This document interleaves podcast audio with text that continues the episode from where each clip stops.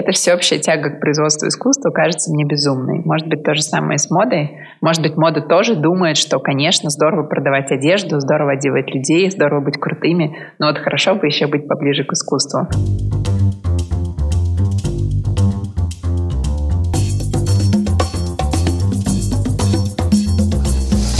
Всем привет! С вами Александра Кретова, автор и ведущая подкаста «Без лайков». Подкаст о творческом самовыражении и современной культуре, которую создают герои креативных индустрий. Раз в две недели я приглашаю в гости создателей моих любимых проектов, предпринимателей, дизайнеров, режиссеров, музыкантов и говорю с ними о том, как они начинали свой путь и как устроена их творческая жизнь. А еще вместе мы исследуем, как меняется современная культура в самом широком смысле этого слова. Героиня этого выпуска — Дарья Золотухина, глава направлений fashion, kids и спорт в Яндекс.Маркете, экс-директор по маркетингу Яндекс.Go. В общем, девушка из маркетинга. И, на мой взгляд, одна из самых сильных и креативных директоров по маркетингу в России. С Дашей мы говорили о ее детстве, развитии вертикали Яндекс.Маркета, за которое она отвечает, и работе с творческими людьми. Выпуск был записан в декабре прошлого года, и, возможно, некоторые планы команды с того момента изменились ввиду происходящих в мире событий. Но я надеюсь, что выпуск в любом случае будет для вас интересен. А еще благодарю команду Setters за офис, пропитанный духом креатива, в котором мы записали этот подкаст – Фото и видео этого дня можно увидеть в моем телеграм-канале. Ссылка в описании выпуска. Приятного прослушивания!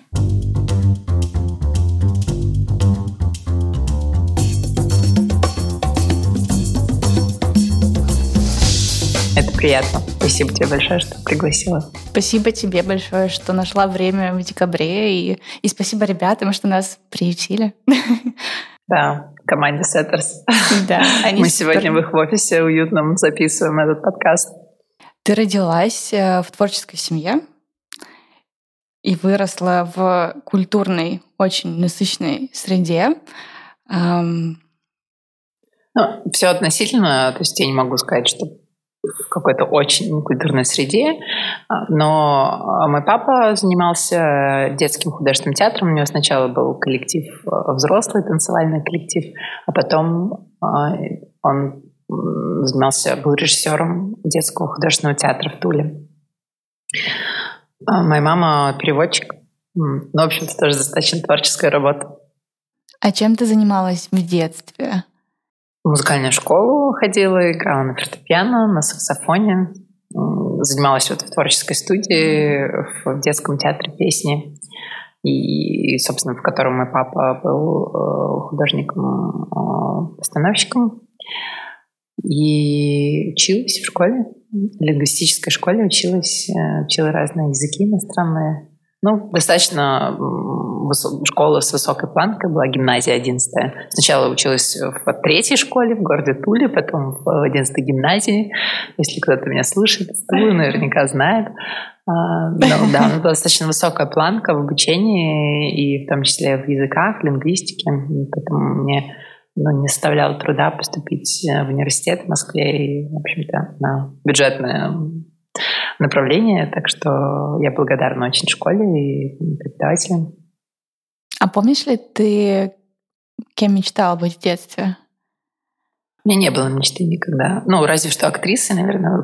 Когда мне было пять или шесть, э, у меня до сих пор хранится вырезка из какого-то интервью в газете местной, где я позирую. И я вот не помню точно, то ли мне пять, то ли шесть лет. И да, я там позирую и рассказываю, что я хочу стать фотомоделью. И мне папа очень любит фотографировать, он с детства всегда меня фотографировал, и сейчас э, его ну, такая страсть э, много-много лет, и в детстве он всегда еще проявлял фотографии дома. Я помню, как в ванной, в темноте, это всегда было очень э, завораживающим действием. И Потом, на самом деле, в школьные годы я не помню, чтобы у меня была какая-то мечта или какая-то цель. Э, и на самом деле мне долго этого не было. Даже когда я училась в университете, и после того, как я окончила университет, у меня не было понимания, что я хочу делать.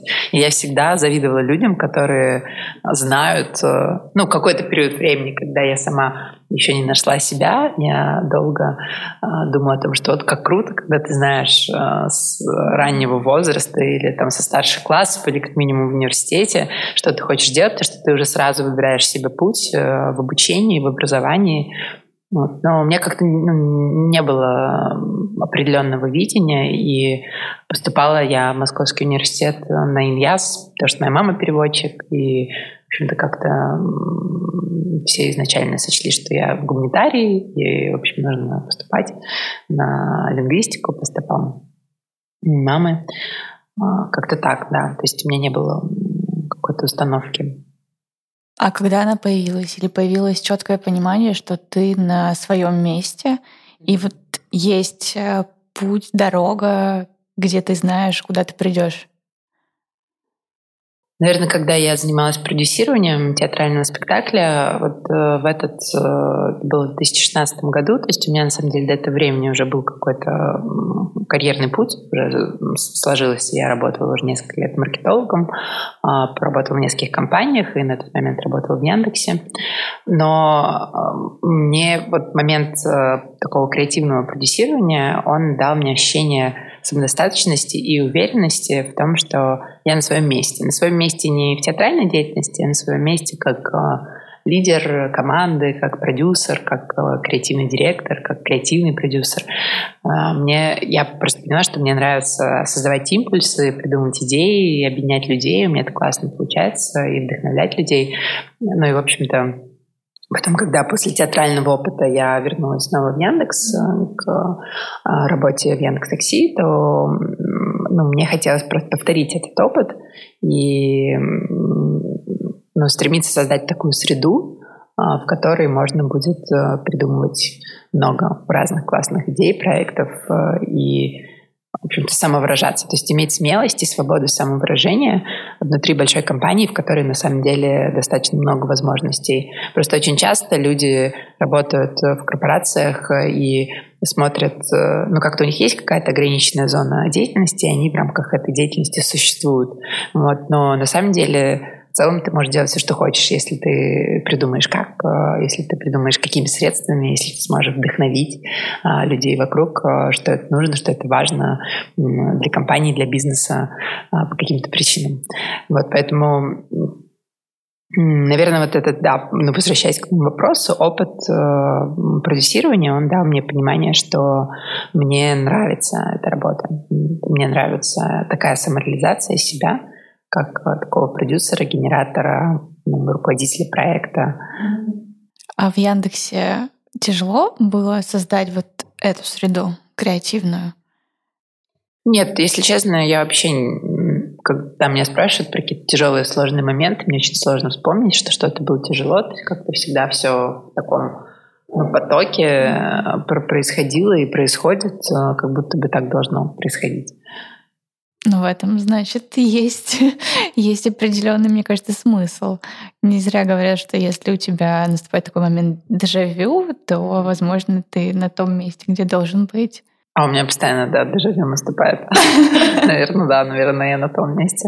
Вот. Но все равно каждый какой-то момент жизни ты сомневаешься, я, да, сомневаюсь часто, а, а тем ли я занимаюсь, а то ли я делаю, может быть, мне а, писать книги или заниматься музыкой, или, может быть, заняться биоинжинирингом. То есть у меня часто возникают какие-то новые желания и импульсы в чем-то себя попробовать новым. Ну, в общем-то, я это и делаю, когда эти импульсы появляются. То, что позволяет мне сохранять какую-то свою основную деятельность, да, сохранять не фокус, а, но при этом пробовать себя в чем-то новом. Я себе в этом стараюсь не отказывать. А как у тебя получается правильно расставлять вот в эти моменты приоритеты и балансировать между тем, что уже наработанное есть, и чем-то новым? Есть ли желание вот полностью нырнуть туда, погрузиться и отдать себя только чему-то одному? Я себя, наверное, не ловила никогда на таком желании, потому что когда у тебя же есть какой-то проект, э, то у тебя есть ответственность. Вот, ты уже, ну, то есть я априори не могу просто взять и сбросить с себя ответственность за что-то, что уже на рельсах или за людей, которых я собрала, которым я что-то пообещала.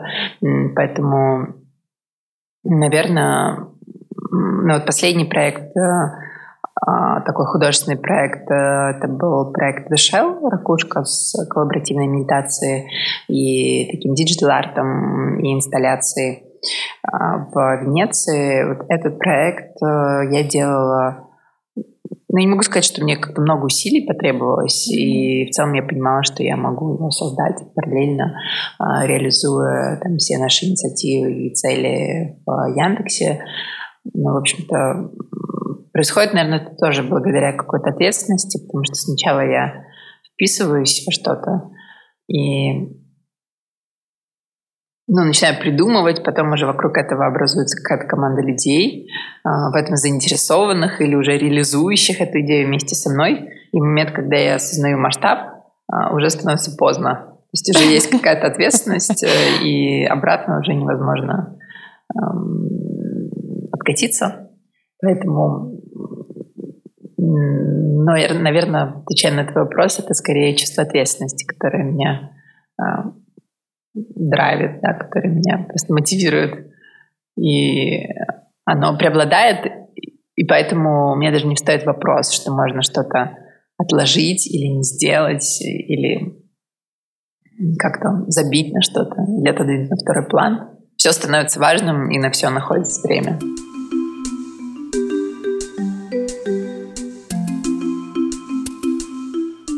Последнее, самое такое необычное или новое ты попробовала для себя?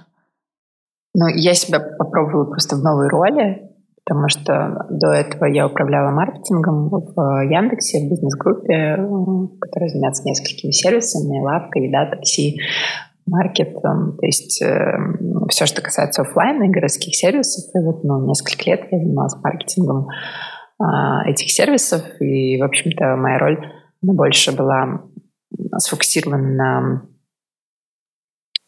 на, на росте а, через маркетинговые инструменты, какие-то инструменты дистрибуции, на креативе, на коммуникации, на создании брендов. И буквально пару месяцев назад я сменила род деятельности, и сейчас э, у нас один из больших приоритетов внутри Яндекса — это Яком направление, это Marketplace. И внутри Marketplace мы развиваем разные категории. И в частности я взяла как э, мы, по сути, как SEO направление, а, мы называем это мини-SEO внутри компании, а, несколько категорий. Это развитие моды, детской категории, спортивной категории и наших собственных торговых марок, private labels, по аналогии с Amazon, да, как у есть большой портфель собственных торговых марок, Amazon Basics и еще много-много-много разных брендов, там несколько сотен.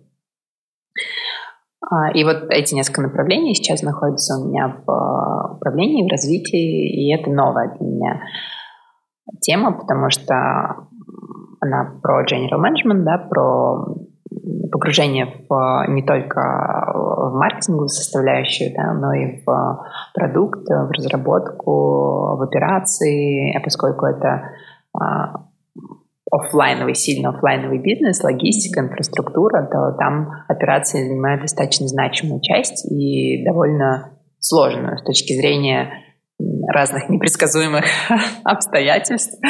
Ну, условно, ну, тем более одежда — это такой ну, производственно сложный цикл, да, есть сезоны, да, есть, э, соответственно, какая-то ну, оборачиваемость, э, которая должна случиться за определенный период времени, потому что потом это уже будет не модно, не актуально. И Плюс мы на рынке, где достаточно сильные конкуренты уже. В целом Яндекс.Маркет — это молодой маркетплейс, и мы ну, в части категорий, которые я начала заниматься, это новые категории, совсем э, молодые категории для, для маркета, но при этом на рынке есть уже супер крутые сильные игроки и fashion, и детской категории.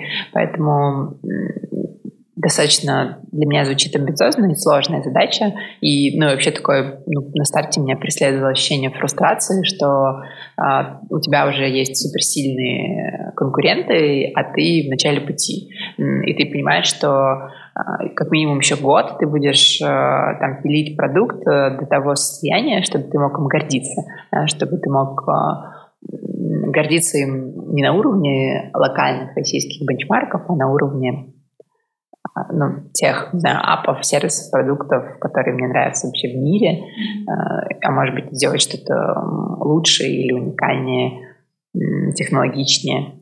Поэтому ну, до этого момента нужно еще пройти большой путь, и, конечно, вот это состояние а, начала, это для меня что-то новое, ну, потому что на самом деле до этого я всегда занималась сервисом, брендом, которые были номер один на рынке. И, в общем-то, мы всегда были командой бенчмарком а, и с точки зрения разных экспертиз, и продукта, и маркетинга.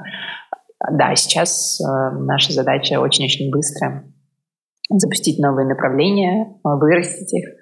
Ну и для меня много таких аспектов, которые кажутся абсолютным блокбоксом, а, как, э, например, разработка. Когда я сижу сейчас э, с технологической командой, мне, правда, очень сложно а, проверить на прочность э, там, оценку сроков да, или а, как, что там на бэкэнде работает. То есть ну, довольно сложно сориентироваться быстро, да, на старте, когда у тебя еще нет доверия с командой, когда ты еще только-только начинаешь работать, и на каждом шагу ты задаешь вопрос, а это так, это точно нельзя сделать быстрее, а почему это можно сделать только так, а не по-другому. И это все, конечно, требует погружения и новых знаний в том числе. А что тебе сейчас приходится добирать? Как ты вообще учишься? И возвращаясь э, разговору про то, что у тебя сменилась роль, мне кажется, это и есть там ответ на вопрос, почему ты уже 10 лет в Яндексе. Угу. Просто когда ты говоришь ты 10 лет в Яндексе, как бы Яндекс уже не какая-то статичная вещь, да, которая как-то воспринимается. Да, то есть на самом деле каждый год это, в принципе, разная компания. Почему? Ну, прежде всего, конечно, это люди. То есть меня больше всего мотивируют люди, которые меня окружают. И часто в разных интервью Тиграна или наших моих коллег звучат слова, что Яндекс — это такая команда олимпиадников. Это так. Ну, то есть это очень много умных э, ребят, которые тебя окружают каждый день и это супер-супер мотивирует. Вот. Ну, первые годы я себя чувствовала все время тупой абсолютно, а, и мне казалось, что, боже, вообще что я сделаю, и, ну, и до сих пор меня часто преследует это чувство и, не, я думаю, оно преследует всех. Ну, возможно, да, возможно, но в Яндексе особенно. Я честно скажу, что когда я занималась, опять же, театральным проектом, у меня абсолютно, у меня было чувство абсолютного превосходства интеллектуального. Вот. Ну, как бы по-снобски это не звучало. Ну, я, я сейчас немножко гиперболизирую, но у меня не было такого ну, ощущения, что мне нужно что-то делать лучше, больше, что-то постоянно изучать, то есть как-то... А может быть, это и было и хорошо, знаешь, когда ты в полной ну, гармонии с собой находишься и уверен в себе, но меня такое состояние не мотивирует. Ну, то есть мне э, все время нужно как бы ощущать себя чуть ниже планки, чтобы куда-то дальше расти. Поэтому, да, прежде всего, почему в Яндексе? Потому что крутые люди рядом. Поэтому. Ну, а дальше уже разные аспекты. Каждый раз, когда мне казалось, что вот-вот все, сейчас а, я, у меня новая идея, я начну делать какой-то другой проект, мне прилетала какая-то новая возможность. Э, ну, собственно, вот так же с Якомом получилось. Да, ну и вот Даня, мой босс, собственно, предложил мне заняться Якомом вместе с ним.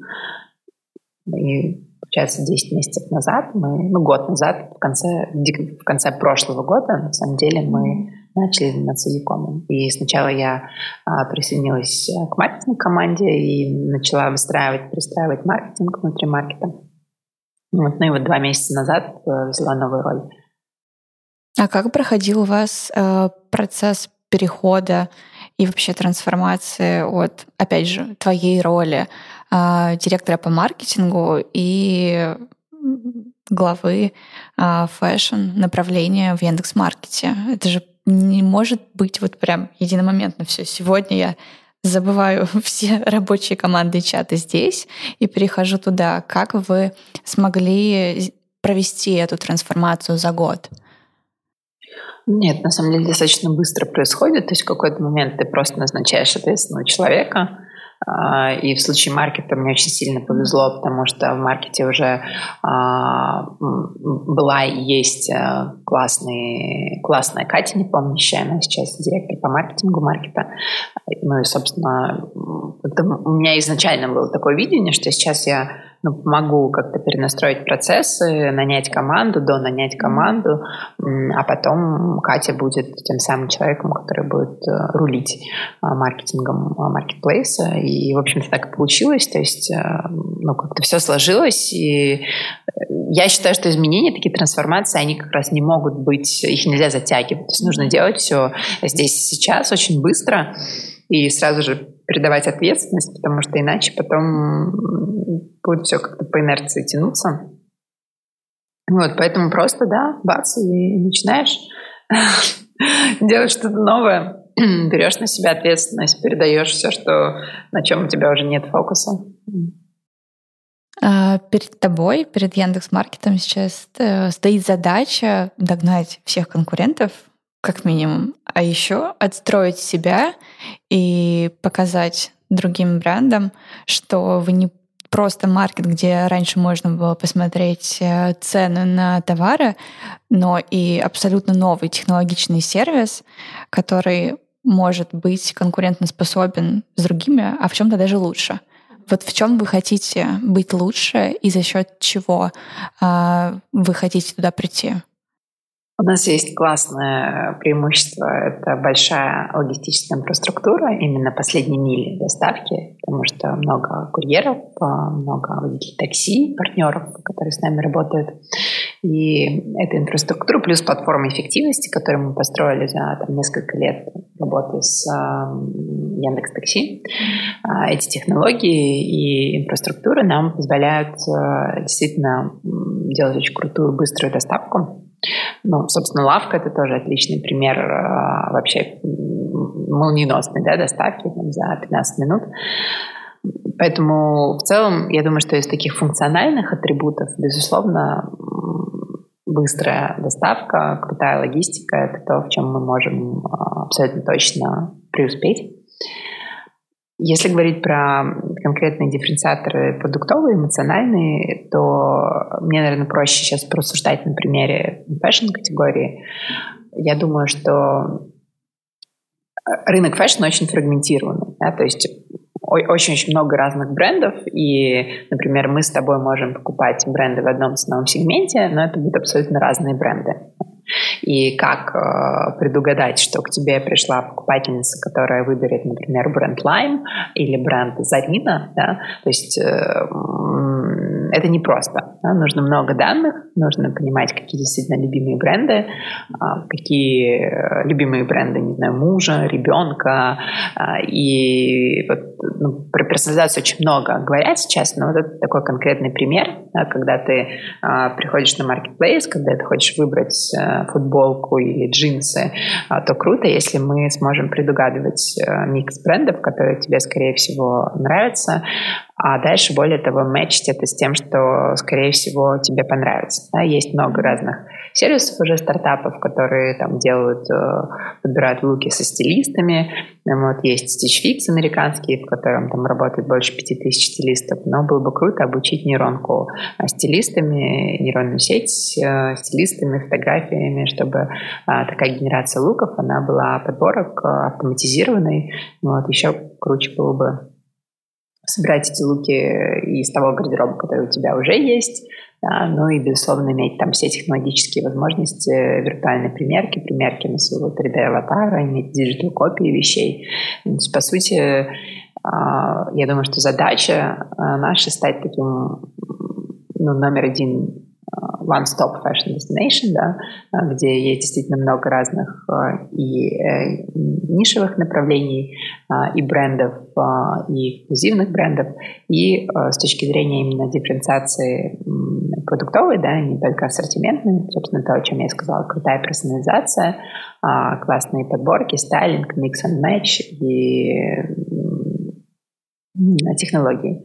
То есть в целом для нас возможность алгоритмически сделать крутым и персонализированным продукт, да, она нас всех очень сильно мотивирует, и это то, что Яндекс, конечно же, может сделать круто, имея достаточно большой класс данных о пользователях маркетплейса во имя того, чтобы сделать этот опыт удобнее. Быстрее покупку, возможность экономии времени, там, где ты хочешь сэкономить время. В то же время тебе нужно предугадать ситуацию, когда человек не хочет, на самом деле, экономить время, когда он хочет какой-то discovery опыт получить, потому что очевидно, что когда мы что-то выбираем, а, не морковку и не линзы, да, а когда мы выбираем а, фотоаппарата или платье или туфли, а, мы вкладываем, мы хотим вложить в это какое-то усилие, мы хотим вложить в это какую-то эмоцию, сделать а, умный выбор или наоборот неразумный выбор, да, какую-то безумную покупку, но вот классно, если мы это как бы научимся определять. Вот. Ну и потом сейчас такой ключевой тренд э, среди всех продуктов — это исследование дофаминовых путей. Собственно, как и на каких этапах э, вырабатывается дофамин в ходе использования этого продукта и как его стимулировать. Ну, вот, это тоже интересная тема для исследования, потому что, конечно, круто, если твой продукт э, приносит удовлетворение и классные эмоции. Эм, это здорово.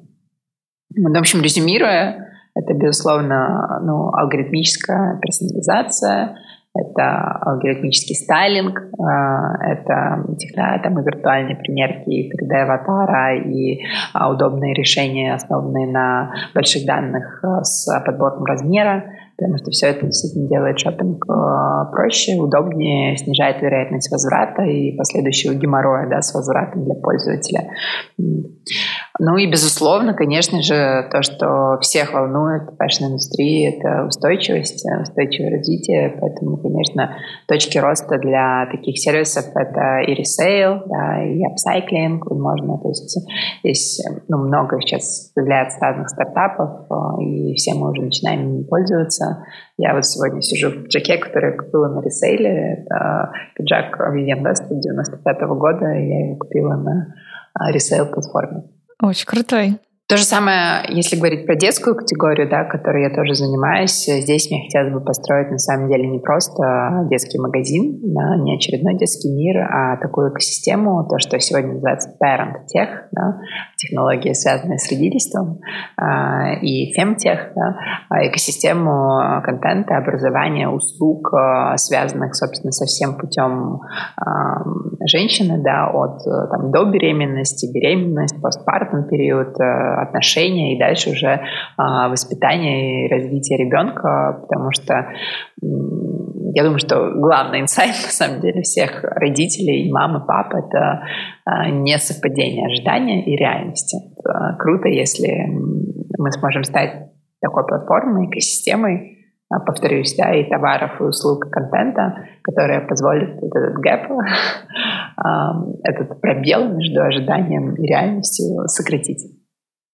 Да, мне кажется, еще многие боятся как раз идти в него, предполагаю, что их жизнь кардинальным образом изменится, от многого придется отказаться в пользу ребенка.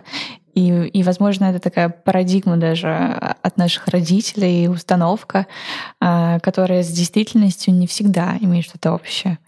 Ну, это, это так, тебе приходится отказываться от каких-то вещей. Ты можешь не отказываться, но ты будешь э, не отказываться уже с, с, с сопровождением каких-то эмоций. Где-то чувство вины, где-то чувство страха, где-то чувство печали. Вот. Но этот выбор, он все равно будет стоять каждый день. Да? А, мне провести этот день сегодня вечер э, с сыном, или этот вечер я проведу с друзьями. Ну, иногда можно и с сыном, и с друзьями провести, безусловно. Вот. Но, конечно же, да, ну, ты, ты, тебе приходится делать выбор, эта ответственность, она приходит в твою жизнь. И можно по-разному да, к этому относиться, но в любом случае реальность меняется.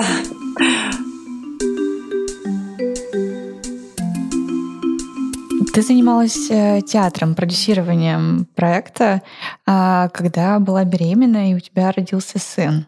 Mm-hmm. Что ты тогда испытывала? Какие у тебя были чувства? И можешь ли ты связать э, вообще рождение сына и рождение этого проекта между собой? Да, конечно, я думаю, что в целом беременность это такое состояние невероятной концентрации творческой энергии, вообще любой энергии, ну, потому что это а, же очень естественное состояние женщины, то есть разные там тайские а, учителя, да, тайские практики, да, а, говорят о том, что в целом естественное состояние женщины это, ну, постоянное оплодотворение, вот, поэтому я, э, наверное, связываю с тем, что это действительно период такой ну, биологически классной реализации, и ну, через тело тебе приходит, э, через тело, через психоэмоциональное состояние тебе приходит очень много классной энергии, приходит много какого-то ну, кла- классных импульсов. Да? Ну, метафора зарождения новой жизни, она в моем случае реализовалась ну, во всех аспектах во всех аспектах э, и в проектах, и непосредственно моей реализации как э, мамы. Я люблю научный подход, вот, но сейчас, возможно, нас кто-то слушает и осуждает, потому что не, не очень, мне кажется, я научно это объясняю.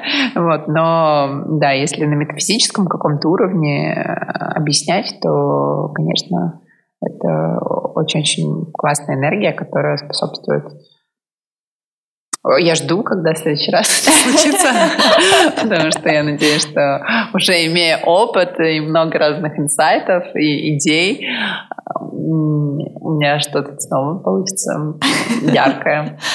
Не то чтобы у меня без э, беременности и без беременности много яркого в жизни происходит. Но, в общем, это интересный период, не очень предсказуемый наверное, так. И ты себя, наверное, смогла еще узнать с какой-то абсолютно новой стороны. И какая это сторона? Наверное, бесстрашие — это то, что я в себе открыла, потому что мне всегда казалось, что я очень такая консервативная отличница, и ну, что боюсь кого-то подвести или сделать что-то не так, или у кого-то там занять деньги, не знаю, и не вернуть. Ну, то есть мне, ну, я всегда очень как-то осторожна. У меня было себе представление, что я очень осторожная.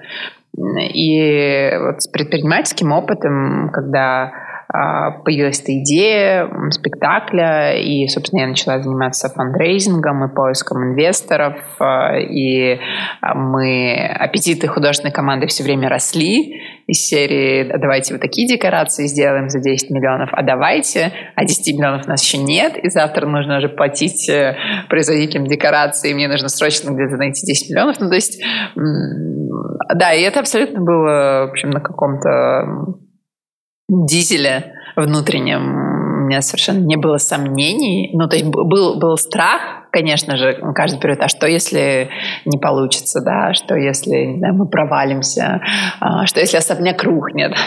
Ну, то есть было много разных мыслей, которые пугали, но тем не менее вот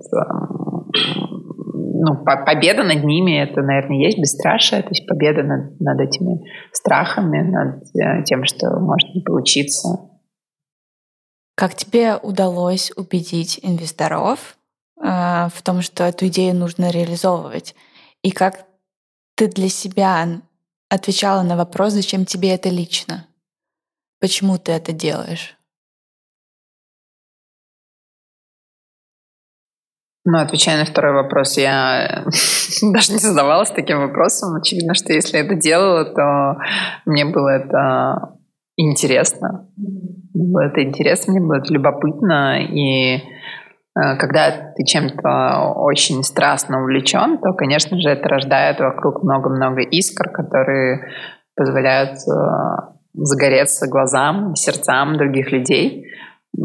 И для меня это было очевидно. Ну и, в общем-то, я думаю, это и есть то, что а, помогло мне, а, мне и моему партнеру Лене Новиковой, с которой мы вместе проект а, развивали, то, что помогло а, зажигать, собственно, тоже сердца инвесторов и партнеров.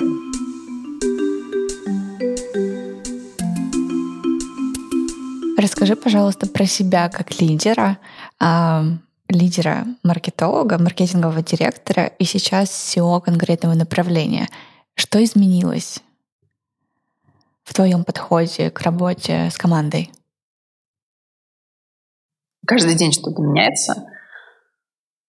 Постоянно я ищу какие-то способы вдохновить, э, способы не лезть туда, где меня не ждут, а способы дать э, максимум свободы самовыражения команде. То есть я постоянно в поиске. Достаточно сложно сравнить, э, что было месяц назад и что сейчас, потому что действительно какой-то очень динамический процесс, и постоянно какие-то новые открываются ну, инсайты, подходы ну, наверное, сейчас э,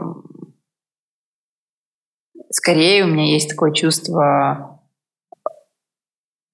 тревожности, связанное с ответственностью, потому что, по сути, я позвала в команду очень крутых людей с рынка, из индустрии, да, ну, например, вот в фэшн-команде, ну, ну, и в команде детского направления, да, я, к моей, ко мне присоединились очень крутые а, профессионалы, которым а, я что-то обещала, да, когда мы встречались, я говорила о том, что у нас вот такие амбиции, мы сейчас в точке ноль, мы должны сделать вот так, мы должны стать самыми крутыми. И я понимаю, что я беру на себя эту ответственность, и я не могу подвести. То есть мне очень важно не подвести людей, которые поверили мне.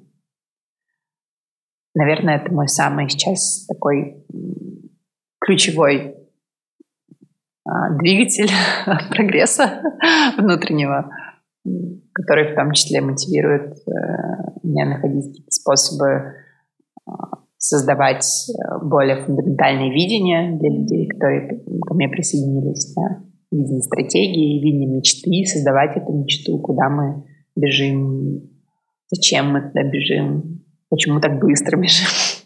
Все это важно как там формулировать и транслировать. А можешь ли ты в персоналях поделиться, кто сейчас в твоей команде? И это люди из индустрии, которые занимались бренд-менеджментом в марках, в компаниях? Или же они из рекламы, я не знаю, креатива? Откуда они и как ты их искала? Ну, могу на примере фэшн-команды, да, соответственно, в фэшн-команде недавно к нам присоединилась Алина Репьева.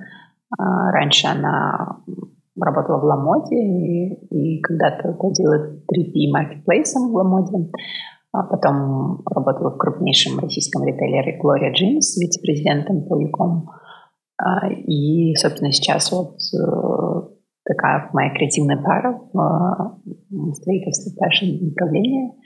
А, Георгий Овчинников, а, который был коммерческим до этого директором в Алиэкспрессе, и до этого тоже в Ламоде. То есть это сильные люди из э, фэшн-индустрии. А, ну, на детскую категорию ко мне тоже присоединилась э, моя новая коллега, которая ранее работала в McKinsey консультантом, потом в Сбербанке.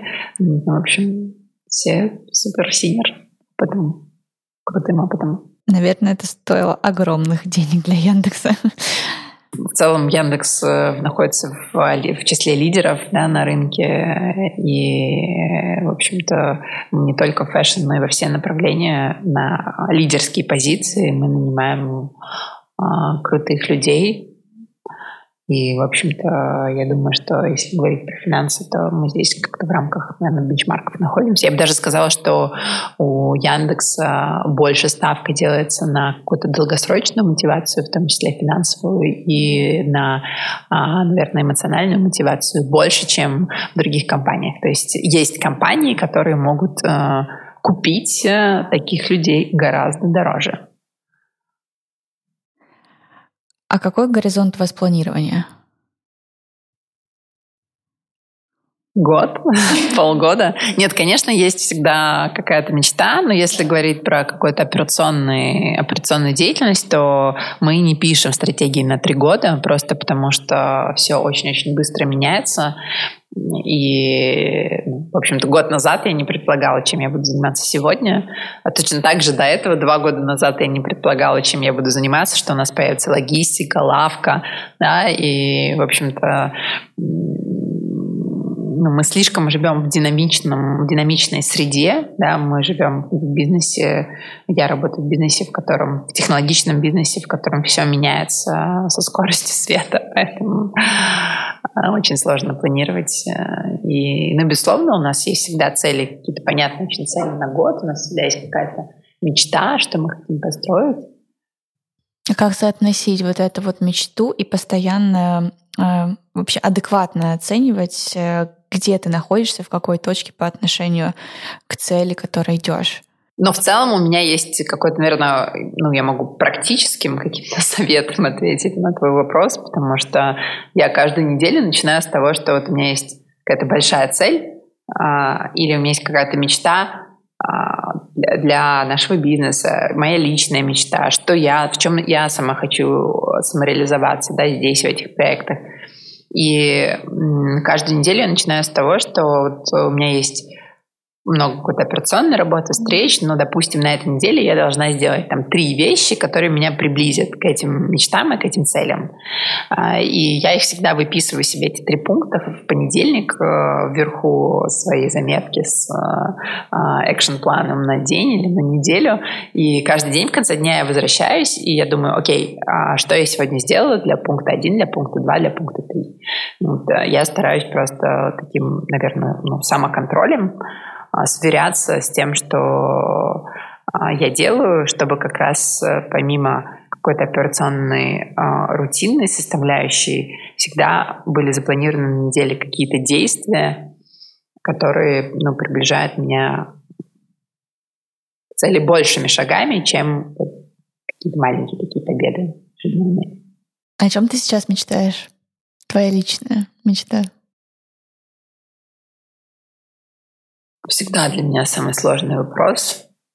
Я вообще так не думаю. То есть я никогда почему-то об этом не задумываюсь. Мне больше интересно, что он здесь сегодня. И э, у меня много просто каких-то есть э, мечт. Э, ну, вот в части там фэшна, детей, private лейблов. Я уже тебе рассказала, что хочется построить, что хочется всех победить, сделать реально продукт, который будет э, вдохновлять, которым можно гордиться, а, который будет э, в том числе продвигать этические ценности новые, да, и мне хотелось бы очень, да, чтобы это получилось, но у меня есть э, какая-то параллельная амбиция сделать, реализовать себя как художник. У меня есть желание сделать клинику арт-терапии большую где-нибудь на Лазурном побережье. Ну, в общем, немного каких-то есть идей, которые мне хотелось бы реализовать. Я, ну, поэтому у меня всегда вопрос э, мечты. Одной ставить в тупик, так как у меня много просто каких-то разных желаний, которые хочется воплотить в реальность, и ну, я всеми ими занимаюсь одновременно.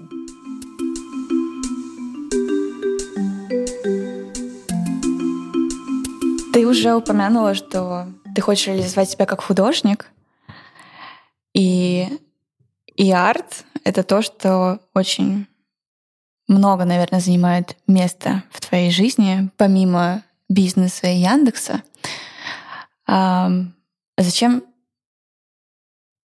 бизнесу и культурным проектам вместе существовать и работать?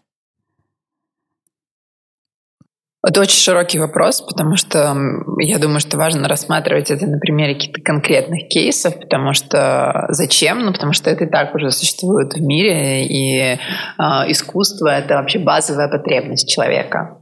Это ну, архитектура особенно, да, искусство — это базовая потребность, которая помогает определять э, вообще контекст, где мы находимся. Да? Тебе, чтобы сориентироваться вообще ты в каком веке, в каком городе, ты просто посмотришь на архитектуру вокруг, и ты понимаешь, что а, это вот э, возрождение, да, и даже если ты там в школе не учился, ты, ты это почувствуешь, да, то есть какое-то понимание контекста и причинно-следственных связей, да, оно очень важно. И, в общем-то, это ну, то, что нас окружает, поэтому оно просто не может не существовать вместе. Зачем бизнесам использовать язык искусства для решения своих задач, ну, потому что искусство говорит точнее, чем слова. И вот, наверное, я об этом хотела спросить, я предполагаю. Вот зачем? Затем, чтобы точнее, ярче, эмоциональнее что-то сказать и донести, потому что сегодня, особенно в э, бизнесах, в продуктах, которые становятся такими комодити или где уже очень сильно конкурентный рынок, конечно же, сложно как-то выделяться, сложно обратить на себя внимание.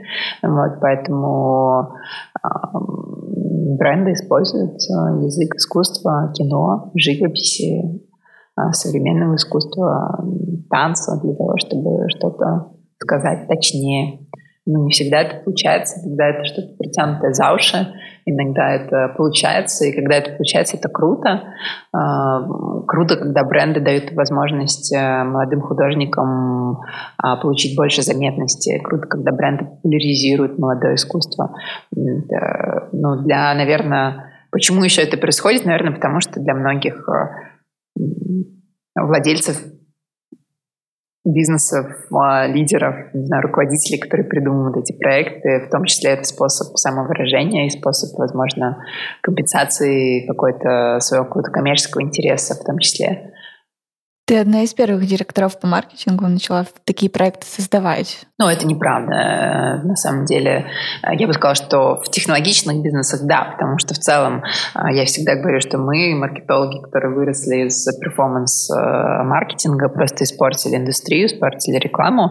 Вот. А как раз все большие бренды, которые там десятилетия существуют на рынке, всегда это делали и снимали фантастическую рекламу, и делали много коллабораций. В общем-то, поэтому это совсем совсем неправда. И просто скорее вот в мире таких э, технологических там продуктов, да, это было не очень принято. Вот, но ну, в целом рекламные постеры начинались с арта, да, там, взять какие-то там 50-е, 60-е годы. Да, я вспомнила, Сальвадор Дали рисовал потрясающую рекламу э, таблеток, по-моему, транквилизаторов. как будто бы если бы сейчас рекламу рисовали художники, а не креативщики, она... Ну, Воснецов тоже прекрасно э, рисовал много рекламы, а, поэтому, в общем... Да, как будто бы это что-то старое, хорошо забытое, но новое. Ну и сейчас много художников рисуют рекламу крутейших иллюстраторов, крутейших э, дизайнеров, графических дизайнеров, 3D-художников. Э, ну, то есть на самом деле это очень много. Очень много классных креаторов сегодня создают рекламу. Просто та реклама, которую мы на телеке видим, она ну, в меньшей степени создается а, художником. Но, тем не менее, да, тоже часто классные режиссеры снимают э, крутую рекламу. Просто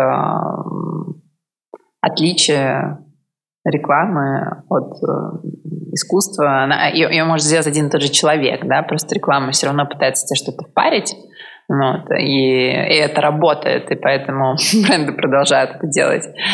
А там документальный фильм, да, или какой-то художественный фильм, который может быть снят тем же режиссером, теми же крутыми приемами, тем же художественным языком, да, тебе ничего впарить не пытается. На примере тех коллабораций, которые вы уже делали, вы делали проект э, с Гарри Нуриевым, вы делали для кофемании с несколькими художниками коллаборацию.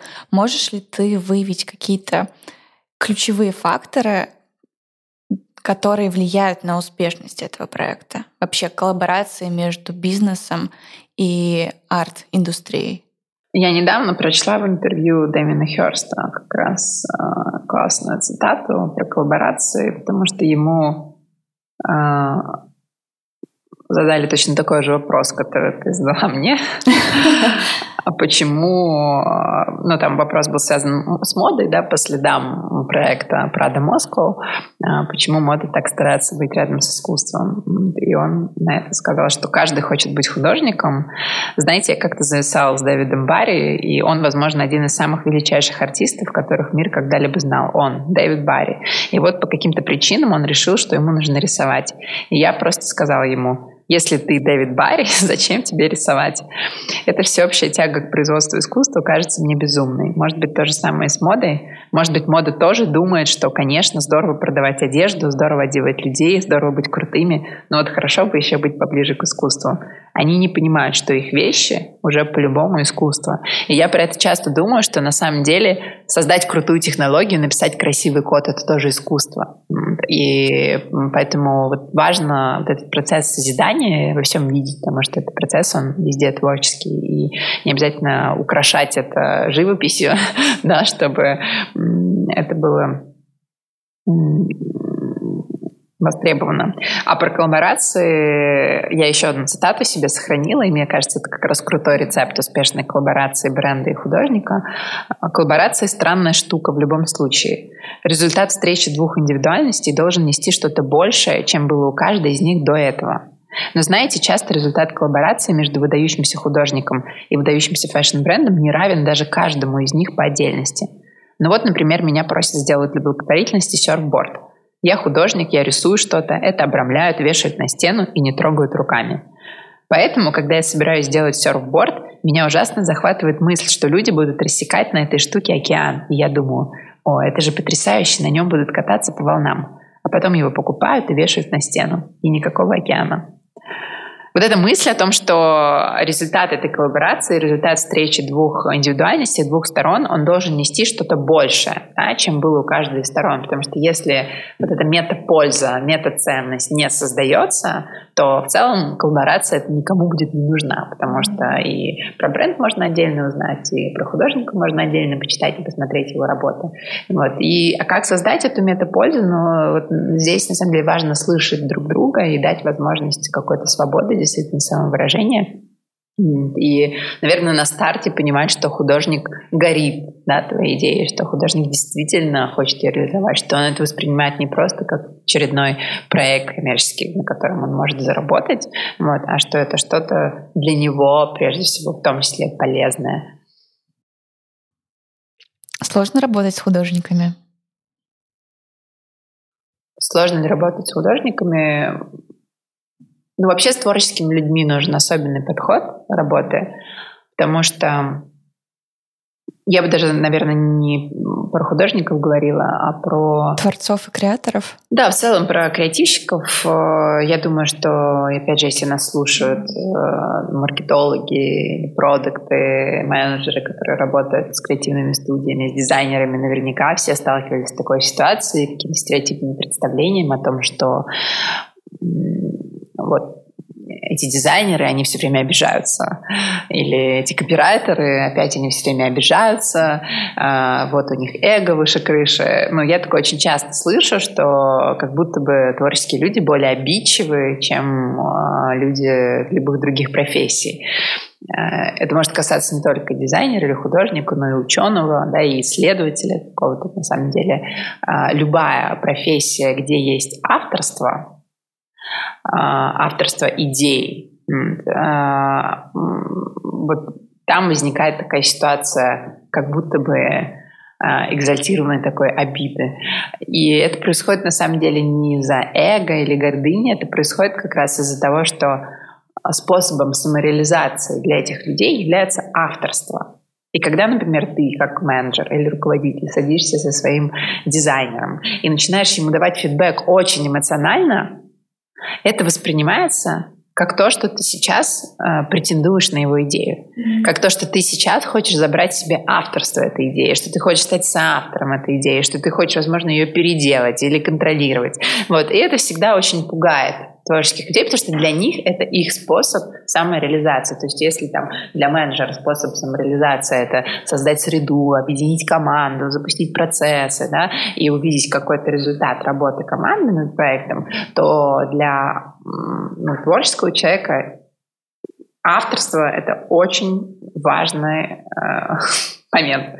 Вот, поэтому его ни в коем случае нельзя рушить, поэтому Важно просто несколько помнить правил, а, когда вы даете обратную связь творческим людям. Да. Во-первых, не, не пытаться делать это эмоционально, да, пытаться всегда немножко занимать такую нейтральную позицию, чтобы ни в коем случае не, не претендовать, не создать впечатление, что вы претендуете на авторство.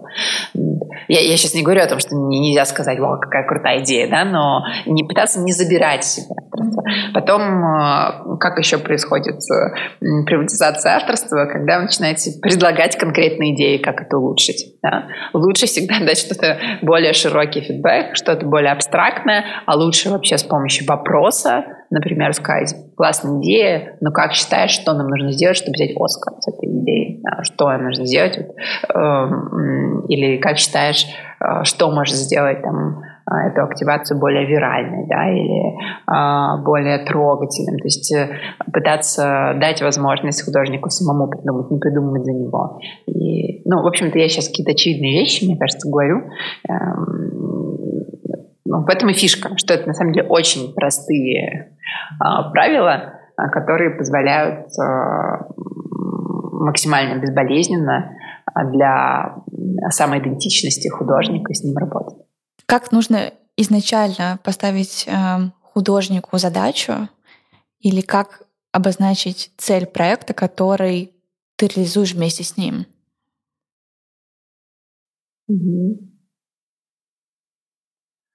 Я думаю, это достаточно широкая должна быть постановка задачи. У нас было два кейса. Один кейс мы делали с Recycle Art. Это вот как раз два года назад. Э, я обожаю просто Recycle Recycle Art, э, очень крутые, талантливые ребята и большие художники. Э, и для нас тогда, для Ультима, нашего премиального сервиса, бренда, ключевой такой философией была философия высвобождения времени, что на самом деле сервисы рейд-хейлинга, э, современные сервисы рейд-хейлинга, они демократизируют вообще и роскошь, да, и э, демократизируют какие-то аспекты роскоши, как владение автомобилем, да, что тебе больше не нужно владеть автомобилем, ты всегда можешь также комфортно э, получить крутой сервис, не имея ничего во владении собственности, и э, главный, главная ценность — это время. И, собственно, вот такую широкую тему мы, э, в общем-то, сделали основной целью нашего брифа переосмыслить время, что такое время сегодня, а, как время сегодня вы бы интерпретировали. Это все. Ну, то есть достаточно широкая тема, и дальше ты просто даешь какую-то свободу. Ну, если ты действительно хочешь сделать э, какой-то объект искусства, а не брендированный объект. Вот, это две разные вещи, и вот ну, вначале просто нужно очень четко понимать цель. Ты хочешь сделать объект искусства, который как-то косвенно будет связан с твоим брендом, вот, или это брендированный объект, с элементами арта. Вот это нужно четко на старте понимать, потому что потом будет сложно сметчить э, две эти концепции. Ну, либо одно сломается, либо другое. Что тебе лично помогает эм, сохранять этот взгляд на 360 и привносить в работу что-то новое постоянно? Просто общение. Я считаю, что нужно как можно больше общаться с людьми, которые тебе интересны из разных индустрий, а, и проверять на прочность свои идеи, свои подходы, свой способ мышления. При этом иногда достаточно просто 15 минут с кем-то поговорить и сказать, вот смотри, вот я сейчас решаю такую задачу, я вот так про это думаю, а ты бы как то сделал. Человек может быть абсолютно из другой сферы. Вот это общение, советоваться, да, это часто называют советоваться, проверять на прочность. Э, вот в книжке Netflix это называется социализировать свои идеи. Вот это очень важно. В основном это ключевая практика моя. Что последнее ты так проверяла на прочность? Что последнее я так проверяла на прочность? Ну вот сейчас мы обсуждаем как раз, э, как сделать экосистему э, такого экосистему родительства, да, parent тех. Мне очень просто нравится все назвать технологично. И вот, ну, проверяю на прочность разные гипотезы. Да, а что, какие инсайты мы должны закрыть, какие потребности мы должны закрыть. То есть здесь ты, по сути, даже иногда играешь роль такого э, продукта, который каздевит потенциальных Да, ну, конечно, ну, безусловно, лидер продукта, лидер сервиса, конечно же, играет роль продукта, ну, потому что твое видение, э, безусловно, оно тоже определяет то, каким будет продукт. Но это не отменяет, что в команде может быть сильный продукт со своим видением. И, ну, в разных командах это будет по-разному выстроено, да, всегда в команде есть кто-то визионер, а, и мне, конечно, нравится эту роль тоже выполнять, но, во всяком случае, представлять, что я могу таким являться визионером, а, примерять на себя эту роль, пробовать что-то предлагать, и уже а, крутые идеи, они на самом деле рождаются уже в команде.